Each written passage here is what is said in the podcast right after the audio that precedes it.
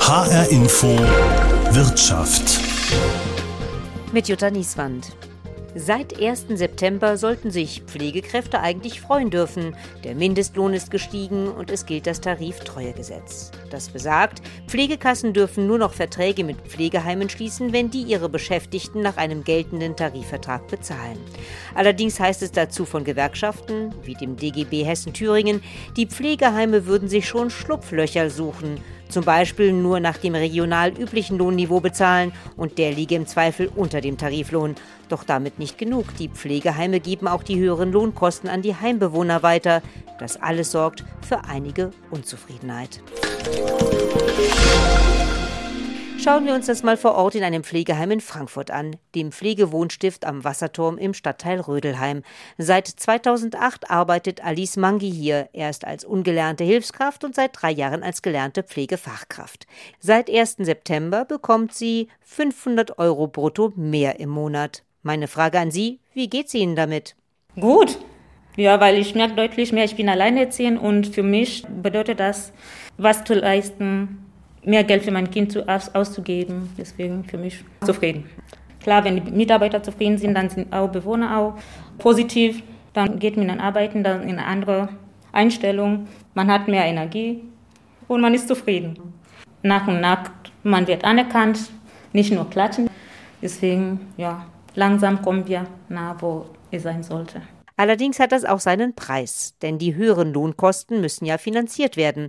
Das merken jetzt auch die Heimbewohner im Pflegewohnstift am Wasserturm in Frankfurt-Rödelheim. Wie Viktoria Traute, 85 Jahre alt. Sie lebt mit ihrem Mann, 90 Jahre, seit März letztes Jahr hier. Grundsätzlich findet sie es gut, dass die Pflegekräfte im Haus jetzt mehr Geld bekommen, auch wenn sie damit pro Person 77 Euro mehr im Monat zahlen müssen. Ich darf ja sagen, mein Mann war Vorsitzender Richter, als er abgegangen ist am Landgericht in Wiesbaden und ich war Posthauptsekretärin. Also meine Pension ist kleiner, aber wir können es uns noch so einigermaßen leisten. Ich weiß nur, dass da eine Dame durchgelaufen ist. Was wird mein Sohn sagen? Was wird mein Sohn sagen? Ja. Und wenn jemand Köchin war und so, der kann auch noch so gut die Rente bekommen, aber es ist halt schwierig.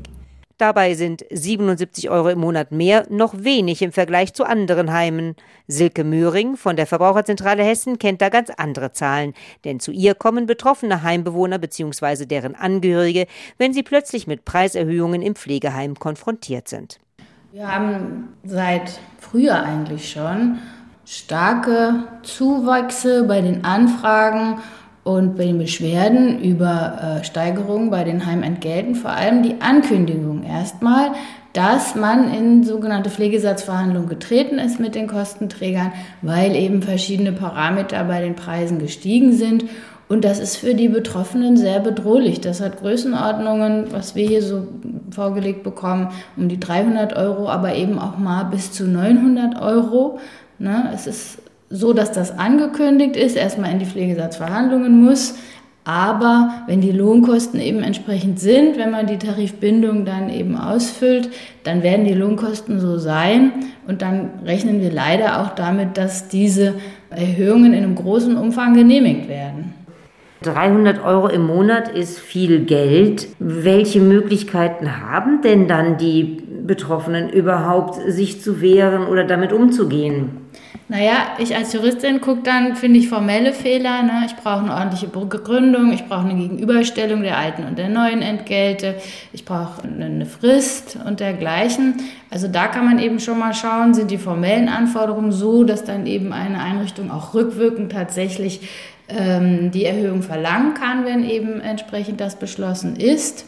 Ansonsten, man hat immer ein Kündigungsrecht, aber das hilft vielen nicht, in einer anderen Einrichtung erstmal was Günstigeres zu finden, wo es frei ist und dann alten Menschen wieder einen Umzug zuzumuten, ist eben auch sehr schwierig.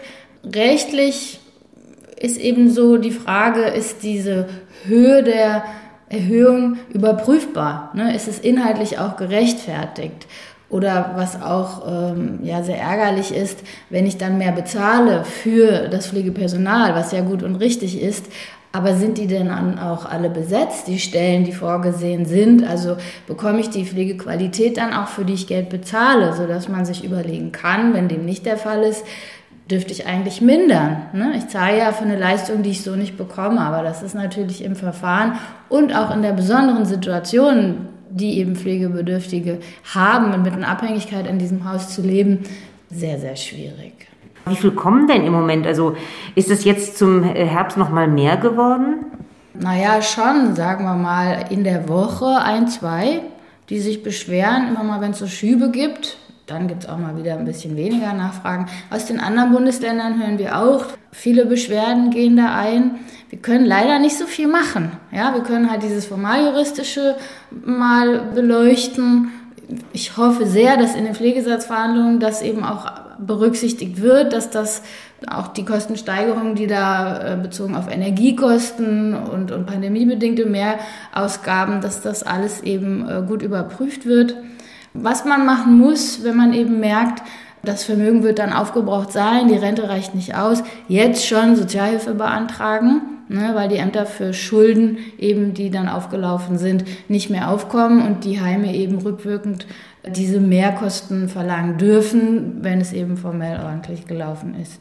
Genau, das wäre jetzt auch meine Frage gewesen, wenn ich es wirklich nicht zahlen kann, was ist dann der Weg, äh, um aus diesem Dilemma herauszukommen? Ja, dann stellt man einen Antrag bei den Sozialämtern, das heißt dann eben ergänzende Sozialhilfe, ne, weil ein Stück weit ja aus der Rente dann eben bestritten wird und das wird dann auch geleistet. Dann gibt es eine Vermögensprüfung. Kinder sind ja äh, seit einer äh, neueren Regelung des Gesetzgebers raus aus der Unterhaltsverpflichtung, wenn das Kind ein Jahreseinkommen von 100.000 äh, Euro nicht übersteigt. Und das ist bei vielen der Fall, aber nicht bei allen. Kommen wir nochmal zurück ins Pflegewohnstift am Wasserturm in Frankfurt-Rödelheim. Dort ist Brigitte Dahl schon seit Jahren Vorsitzende des Heimbeirats. Sie selbst hat zwar keine Angehörigen mehr im Haus, denn ihre Eltern sind bereits hier gestorben, aber sie engagiert sich immer noch für die Heimbewohner.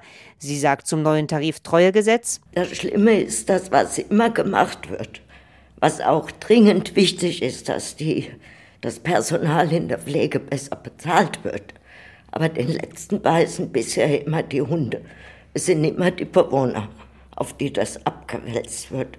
Und das kommt jetzt in Größenordnungen, wo man davon ausgehen muss, dass 60, 70 Prozent der Bewohner Sozialhilfe abhängig werden. Das, was man ursprünglich mit der Einführung der Pflegeversicherung verhindern wollte. Es sind in der Zwischenzeit Schritte gemacht worden in die richtige Richtung, aber das, was man da erreicht hat, wird jetzt alles wieder total aufgefressen. Und das finde ich schlimm. Es ist richtig, dass man das eine gemacht hat, aber offensichtlich hat sich niemand Gedanken darüber gemacht, über eine Gegenfinanzierung. Und das finde ich traurig. Für Sie wirkt sich das nicht persönlich nee. aus, aber wie, wie viel mehr wird es denn für die Leute? Haben Sie schon Leute gehabt, die zu Ihnen gekommen sind und gesagt haben, was soll ich Wir denn jetzt machen? Ja, jetzt aufgrund dieses neuen Gesetzes eine Erhöhung mit Wirkung vom 1. September. Und das eine Erhöhung in der Größenordnung, glaube ich, 77 Euro. Diese Einrichtung ist einheitlicher Eigenanteil. Aber was jetzt ab Januar kommt, ich höre von anderen Heimen, ich habe mit vielen Heimen, vor allen Dingen Diakonie und Caritas, engen Kontakt. Die gehen von Erhöhungen um die 500 Euro pro Monat aus. Diese horrend gestiegenen Energiekosten, Lebensmittelpreis, alles wird ja teurer. Dem muss man ja irgendwo auch Rechnung tragen. Und es laufen auch Unterschriftenaktionen im Moment in Heimen dass die Regierung dass sich doch vielleicht mal Gedanken macht, dass wir irgendwann mal dahin kommen, dass die Pflegekosten komplett von der Pflegekasse bezahlt werden. Dieser Schritt, Sozialhilfe zu beantragen, ist ja auch eigentlich nicht sehr, schön, sehr oder? schwierig. Also ich kenne, ich kenne ganz ehrlich gesagt Leute, dazu hat mein Vater gehört, den ich eines Tages erwischt habe, dass er da etliche Ordner auf dem Tisch hatte. Und ich habe gefragt, sag mal, was um alles in der Welt rechnest du denn da? Ich rechne aus, wie viel Monat ich noch leben darf. Das versetzt ihn in den Schlag. Er wusste, dass ich gut situiert bin, dass ich das ihm immer unterstützt hätte. Aber dieser Gedanke, diese Generation, die wirklich Deutschland aus, aus Trümmern aufgebaut hat und Entbehrungen noch und nöcher geleistet hat. Mein Vater hat einen Arm in, in der Ukraine verloren. Später hat er gesagt, Gott sei Dank, weil er war in der sechsten Armee und das hätte Stalingrad bedeutet. So hat er eine Überlebenschance gehabt, ja. Aber für die, die wirklich Entbehrungen kennengelernt haben, dann im Alter abhängig zu werden und betteln zu müssen, diese Meinung haben die Leute. Und viele trauen sich gar nicht, wenn sie ein Recht haben, überhaupt einen Antrag zu stellen, weil sie einen gewissen Stolz haben, ja, verständlicherweise. Ja, und trotzdem kommen sie dann letztlich nicht dran vorbei, ne? Nee, richtig. Und das ist schlimm, dann mit so einem Taschengeld abgespeist zu werden. Im Sozialverband VDK Hessen schaut man auch mit Sorge auf die steigenden Kosten in den Pflegeheimen, auch weil es zurzeit so unberechenbar ist, was auf die Bewohner bzw. deren Angehörige tatsächlich zukommt. Pressesprecher Philipp Stilo. Also wie viel teurer es wird, ist natürlich sehr unterschiedlich, weil es von verschiedenen Faktoren abhängt.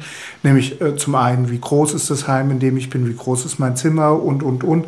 Also einfach von den Leistungen, die ich empfange. Dann äh, gibt es noch die Pflegeversicherung, wo ich je nach Einstufung äh, auch noch einen Zuschuss kriege aus der Pflegeversicherung. Das heißt, so pauschal lässt sich das nicht beantworten. Aber dass es aufgrund dessen und wahrscheinlich auch wegen der Energiekosten teurer werden kann in nächster Zeit, das ist sehr wahrscheinlich. Ja, also es gibt schon tatsächlich Rückmeldungen von Angehörigen, die sagen, ich muss 200, 300, 400 Euro im Monat mehr zahlen. Das ist ja schon kein Pappenstiel. Was kann man denn da tatsächlich dann tun, wenn man solche Preiserhöhungen bekommt? Also wenn man so Preiserhöhungen bekommt, erstens muss man die Preiserhöhungen mindestens vier Wochen vorher bekommen, dann müssen sie transparent dargestellt werden. Das heißt, der Betreiber muss sehr genau erläutern, dass äh, es eine Notwendigkeit gibt, also wo genau diese Preiserhöhungen drin begründet sind. Und wenn man das alles bekommen hat und ist damit nicht einverstanden, dann kann man auch erstmal unter Vorbehalt bezahlen und kann das prüfen.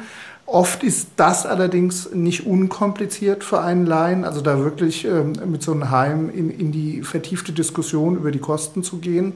Und am Ende des Tages kann man, da hat man natürlich auch ein Kündigungsrecht, wenn man irgendwo wohnt und kann das Heim wechseln. Naja, das ist nicht immer so einfach. Ne? Man muss ja dann einen anderen Platz haben, um wechseln zu können. Ähm, abgesehen davon, äh, gibt es denn sonst Unterstützung, äh, dass man das nicht alleine bewerkstelligen muss, das zu überprüfen? Es geht ja hier, das ist ja kein Sozialrecht, also zum Beispiel der Bereich, wo der VDK äh, die Menschen unterstützt und vertritt äh, bei Krankenkassen oder Pflegekassen Anträgen. Hier geht es ja um einen privatrechtlichen Vertrag zwischen der Person, die im Heim ist und dem Heimbetreiber. Und da helfen die Verbraucherzentralen oder halt ein Anwalt, der sich mit Privatrecht auskennt. Wie sieht es denn aus, wenn man das dann tatsächlich nicht bezahlen kann? Das kann ja durchaus sein, dass es so viel ist, dass man sagt, das sprengt jetzt wirklich den Rahmen und äh, das Heim setzt sich letztlich vielleicht sogar durch, weil man da nichts widerlegen kann, dass das nicht in Ordnung ist. Was dann? Also in äh, einem solchen Fall ähm, muss man, äh, hat man nur eine Chance, muss Sozialhilfe im Alter beantragen, dann werden die vollen Kosten übernommen. Das macht übrigens heutzutage schon jeder dritte Heimbewohner in etwa. Das heißt, die meisten Menschen können irgendwann die hohen Beiträge für die Heime nicht mehr selber äh, aus ihren Geldern finanzieren und dann muss man bei der äh, entsprechenden Kasse Sozialhilfe im Alter beantragen und die übernehmen dann die vollen Kosten für den Heimaufenthalt. Kommen wir nochmal zurück zum Pflegewohnstift am Wasserturm in Frankfurt-Rödelheim. Heimleiterin Christina Abel hat zwar nun wegen des geltenden Tariftreuegesetzes die Preise in ihrem Heim für die Bewohner erhöht, aber wie wir schon gehört haben, liegt sie damit im unteren Bereich der Preiserhöhungen. Gleichzeitig hat sie die Löhne ihrer Pflegekräfte angehoben. Meine Frage an Sie, zahlen Sie denn jetzt die Tariflöhne? Naja, also Tariflöhne, es ist ein Durchschnittslohn und ein regionaler Durchschnittslohn, der gezahlt werden muss. Da sind wir schon direkt beim Punkt, weil das macht ja die Schwierigkeit aus. Ein Frankfurter Lohn müsste eigentlich ein anderer sein als zum Beispiel irgendwie an der Grenze, äh, was weiß ich, zu Niedersachsen oder, oder Eschwege, was weiß ich. Da gibt es einfach ganz andere Lebenshaltungskosten als hier in Frankfurt. Und deswegen ist das ähm, in meinen Augen, wir haben jetzt einen hessenweiten Durchschnittslohn, den wir auch zahlen. Das ist eben auch die Preissteigerung für die Bewohner von circa 77 Euro im Monat. Ähm, wir haben das umgesetzt. Die Mitarbeiter erhalten mehr Lohn seit dem 1.9. Ähm, spürbar mehr Lohn, wobei auch unser ähm, Durchschnittsniveau vorher schon eher das höhere war. Deswegen merken Sie, dass eben die Umsetzung auf dem Preis des Bewohners nicht so hoch ausfällt Denn wir sind eben in Frankfurt und hatten schon immer höhere Löhne als vielleicht im restlichen Hessen. Und das ist eben auch das, meine Anmerkung noch, dass da gut wäre, wenn nochmal nachjustiert wird. Der Ansatz ist ein sehr guter, nur es muss aufgepasst werden, weil ich habe einfach Bedenken, nicht dass Mitarbeiter aus der Stadt jetzt ins ländliche Umfeld gehen, weil da sind die Mieten nur halb so teuer ne? und verdienen aber das gleiche wie hier. Also wo bewegen wir uns denn? Also was sind denn jetzt die Durchschnittswerte für eine gelernte und eine ungelernte, also für eine gelernte Pflegekraft und eine ungelernte Hilfskraft? Also das ist eigentlich das, was ähm, Herr Spahn angekündigt hat. Natürlich hängt das immer ähm, auch mit der ähm, Berufserfahrung zusammen, mit dem entsprechenden Abschluss und da sind verschiedene Kriterien, die einfließen. Und so ganz pauschal kann man das nicht sagen, weil es natürlich auch um Zahlung von Weihnachtsgeld und so weiter gibt. Deswegen sind wir aber ähm, bei der Zahl, die Herr Spahn vor zwei Jahren auch ganz öffentlich genannt wird, sind wir dran. Das heißt, welche Zahl war das? Da geht es um 4000 Euro brutto. Was hören Sie denn so von den Angehörigen, von den Bewohnern, Bewohnerinnen jetzt über die 77 Euro, die da jetzt mehr gezahlt werden müssen? Klagen die schon oder sagen die, ach, ich bin froh, dass es nicht so viel mehr ist, wie vielleicht in anderen Häusern, wo man mehr zuschlagen musste? Ja, also die sind, glaube ich, sehr überrascht gewesen, dass es nur 77 Euro waren. Die haben mit viel, viel mehr gerechnet. Ich habe keine einzige Stimme gehört, die gesagt hat, das wäre nicht gut, nicht gerechtfertigt, sie wollen es nicht zahlen sondern im Gegenteil viele, dass es ähm, gerechtfertigt ist und die Mitarbeiter machen einen tollen Job, die rennen und machen und wir brauchen gute Mitarbeiter und das muss auch entsprechend entlohnt werden. Allerdings bemängeln Gewerkschaften in Hessen, dass eine entsprechende Entlohnung nicht in allen hessischen Pflegeheimen eingeführt wird. Zwar gilt das sogenannte Tariftreuegesetz ja seit 1. September, sagt Annette Hagel, wer die Gewerkschaftssekretärin für Altenpflege. Aber das Ergebnis ist eher ja, durchwachsen, weil letztendlich Tarifverträge nicht vollumfänglich zur Anwendung kommen. So ist es in Hessen zum Beispiel so, dass wir den Tarifvertrag des öffentlichen Dienstes als großes ganzes Werk gerne sehen würden, dass äh, Pflegeeinrichtungen diese auch anwenden. Aber das ist mit dem Gesetz bei weitem nicht erfolgt. Und diese, dieser Zwang zur tarifgebundenen Bezahlung ist auch sehr mangelhaft ausgeführt und ähm, durchgesetzt worden. Dann ist es noch so, der Mindestlohn steigt auch. Also ja. auch das macht sich sicherlich für die Heime ja. bemerkbar, oder? Auch das macht sich bemerkbar, wobei das auch unumgänglich ist letztendlich. Es soll ja mit dem allgemeinverbindlichen Tarifvertrag in der Altenpflege auch ein Werk geschaffen werden, um diese Mindestlohnverhandlungen dann jedes Mal auch nicht durchführen zu müssen. Jetzt ist dieser Tarifvertrag gescheitert aufgrund der Caritas und Diakonie, kirchliche Träger, die gesagt haben, sie wollen dieses Tarifwerk nicht unterzeichnen. Von daher war man jetzt wieder gezwungen, den Pflegemindestlohn auch neu zu verhandeln und immer wieder neu anzupassen. Was heißt das jetzt für die Beschäftigten tatsächlich? Was verdienen die dadurch mehr? Hm. Es gibt Studien, die sagen, den Beschäftigten ist es jetzt erstmal nicht so wichtig, was ähm, sie an Geld haben. Letztendlich sind die Arbeitsbedingungen die, die jetzt schwierig für die Beschäftigten sind und die geändert werden müssten. Ähm, es gibt auch eine Studie, die besagt, dass so und so viel Prozent wieder in die Pflege zurückkehren würden, wenn sich Arbeitsbedingungen wie familienfreundliche Arbeitszeiten und dieses alles ähm, verbessern würden.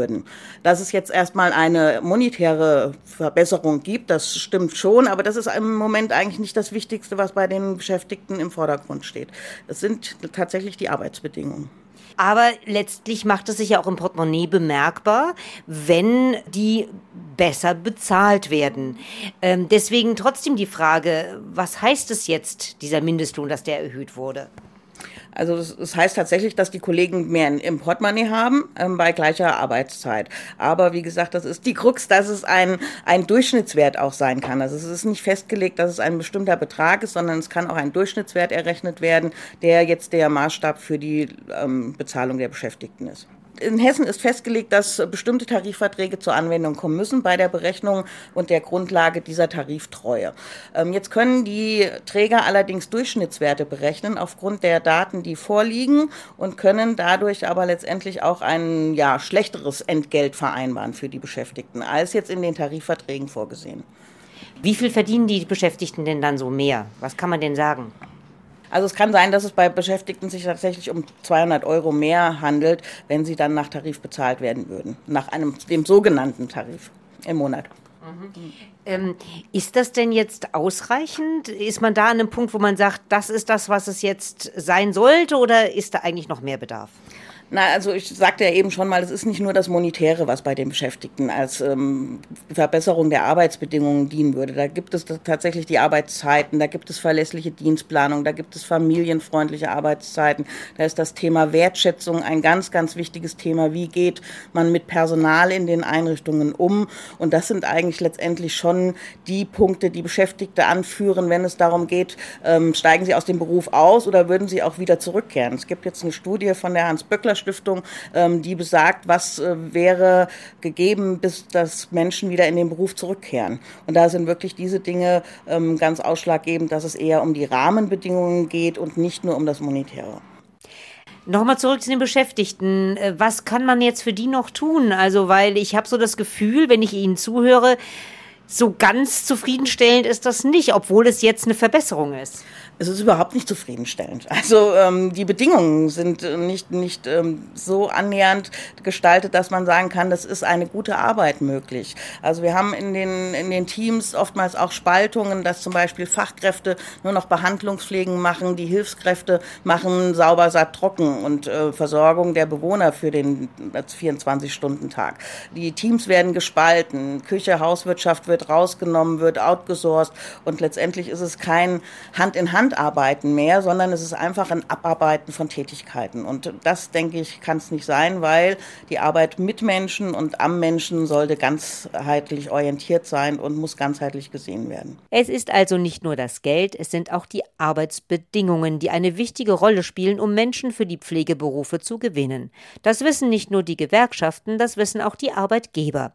Im Pflegewohnstift am Wasserturm in Frankfurt-Rödelheim sagt dazu die Pflegefachkraft Alice Mangi zu ihrer aktuellen Situation. Die Arbeitsbedingungen sind super, weil wir haben einen festen Dienstplan. Das heißt, wir kriegen zwei Monate im Voraus. Ein Dienstplan ist schon geschrieben und es binden auch. Im schlechten Fall dann, ja, kann man einspringen, muss, ist es auch nicht muss. Wir haben zwei Wochenenden fest, wo du frei hast, also ein Wochenende arbeiten, ein Wochenende frei. Und ähm, einspringen muss man eigentlich kaum. Von Dienstplan her ist es super. Und familienfreundlich auch. Weil man kann schon vorausplanen, wenn man was vorhat. Oder tauschen kann man auch, man, aber man kann ihn voraus Bescheid sagen und man kann auch tauschen. Das ist auch, klappt meistens. Ihrer Chefin ist das auch wichtig. Sie weiß, dass eine gute Arbeitsatmosphäre für die 140 Beschäftigten und die 123 Heimbewohner wichtig ist. Deshalb sagt Christina Abel zu dem Thema. Wir haben hier sehr viel Personal, sehr gutes Personal, eine sehr, sehr hohe Fachkraftquote, die ja auch nächstes Jahr aufgeweicht wird, die es so nicht mehr gibt. Aber wir haben sie und wir sind deutlich drüber. Wir bilden uns unsere Fachkräfte selber aus. Man merkt im Vergleich zu vor ein paar Jahren, die Personalpräsenz auf den Wohnbereichen ist eine ganz andere, viel, viel mehr. Wir haben einen ganz verlässlichen Dienstplan, wir ähm, haben Sonderzulagen, wir haben familienfreundliche Arbeitszeiten. Wir garantieren zwei freie Wochenenden. Da sind wir, glaube ich, schon weit vorne mit dabei, auch mit unserer kompletten technischen Ausstattung für die Mitarbeiter, mit den Arbeitsmaterialien. Aber Luft nach oben ist dann natürlich immer. Unsere Krankenquote ist deutlich äh, geringer, denke ich, als in anderen Einrichtungen, weil wir eben auch häufig ähm, überplante Dienstpläne haben und wenn sich einer krank meldet, das eben nicht auffällt und eine Mindestbesetzung immer da ist die Einspringen-Notwendigkeit, dass jemand wirklich einspringen muss, aus dem Frei angerufen wird, die ist bei uns so nicht mehr gegeben. Doch selbst sie sagt, ja, es gibt noch Luft nach oben. Und es bleibt die Frage, wie kann man auf Dauer dafür sorgen, dass die Pflegekräfte gut bezahlt werden für ihre Arbeit, das aber nicht auf Kosten der Heimbewohner geht. Silke Möhring von der Verbraucherzentrale Hessen sagt dazu, ja, das äh, fordern wir und andere Verbände ja schon lange, dass man die Beträge, die die Bewohnerinnen und auch vielleicht Angehörige zu übernehmen haben, fest sind.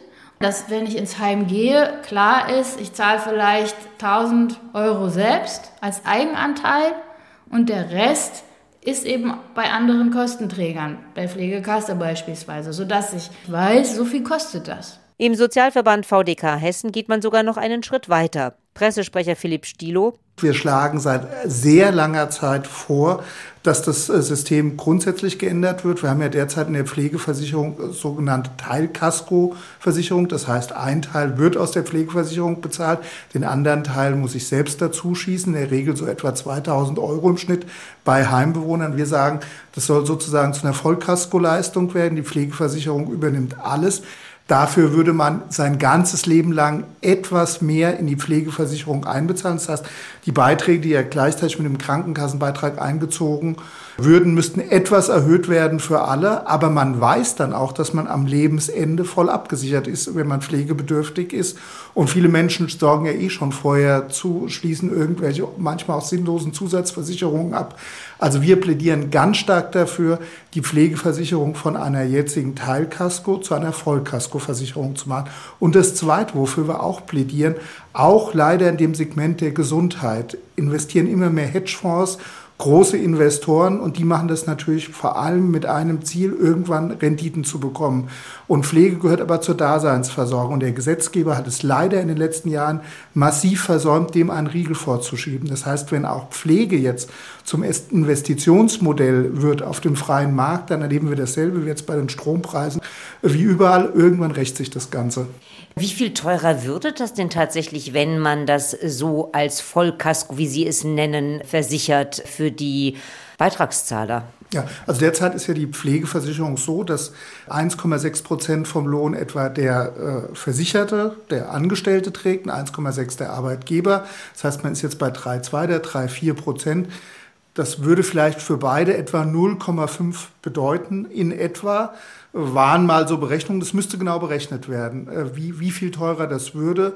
Aber es wäre eine auf die gesamte Arbeitszeit gestreckte, sehr überschaubare äh, Menge, die man dann mehr zahlen würde vom Lohn. Und wie gesagt, man hätte dafür aber die Gewissheit, wenn ich pflegebedürftig werde, dann muss ich nicht mein Angespartes verbrauchen, dann muss ich nicht irgendwann zur Sozialhilfe, sondern dann gibt es eine Pflegekasse, die alles übernimmt. Woran scheitert es denn, dass es zu dieser Regelung kommt? Das äh, scheitert daran, dass das äh, Gesetz entsprechend nicht beschlossen wird. Und oft ist es natürlich bei Sozialversicherungsbeiträgen so, selbst wenn es wie hier um eine kleine Erhöhung geht, bedeutet es ja auch einen Beitrag des Arbeitgebers für seinen Arbeitnehmer. Und da gibt es dann natürlich politische Widerstände, weil das auch die Arbeitgeber ein Stück weit mitfinanzieren würden, wovon wir denken, das ist nur gerecht, weil im Laufe seines langen Arbeitslebens profitiert der Arbeitgeber ja auch von dem Arbeitnehmer. Gut, also dann scheitert es an den Arbeitgebern, oder? Also wo ist der Haken? Weil das hätte man ja schon längst beschließen können. Also wer stellt sich quer? ja, also die, diesen Vorschlag gibt es seit langem und beschließen müsste es der Gesundheitsministerium. Dieses Ministerium müsste den Vorschlag ausarbeiten und müsste ihn umsetzen. Und die haben es bis jetzt nicht gemacht. Und da ist der Flaschenhals. Flaschenhals hin oder her. Letztlich geht es darum, faire Löhne für die Beschäftigten zu gewährleisten und gleichzeitig die Heimbewohner nicht mit den Kosten alleine zu lassen. Schließlich kann es auch nicht im Sinne des Staates sein, dass irgendwann die Mehrheit der Heimbewohner auf Sozialhilfe angewiesen ist. Da sind also tatsächlich neue Wege gefragt. Soweit die Wirtschaftssendung Mehr Lohn in der Pflege. Was heißt das für Mitarbeiter, Heimbewohner und Angehörige? Mein Name ist Jutta Nieswand.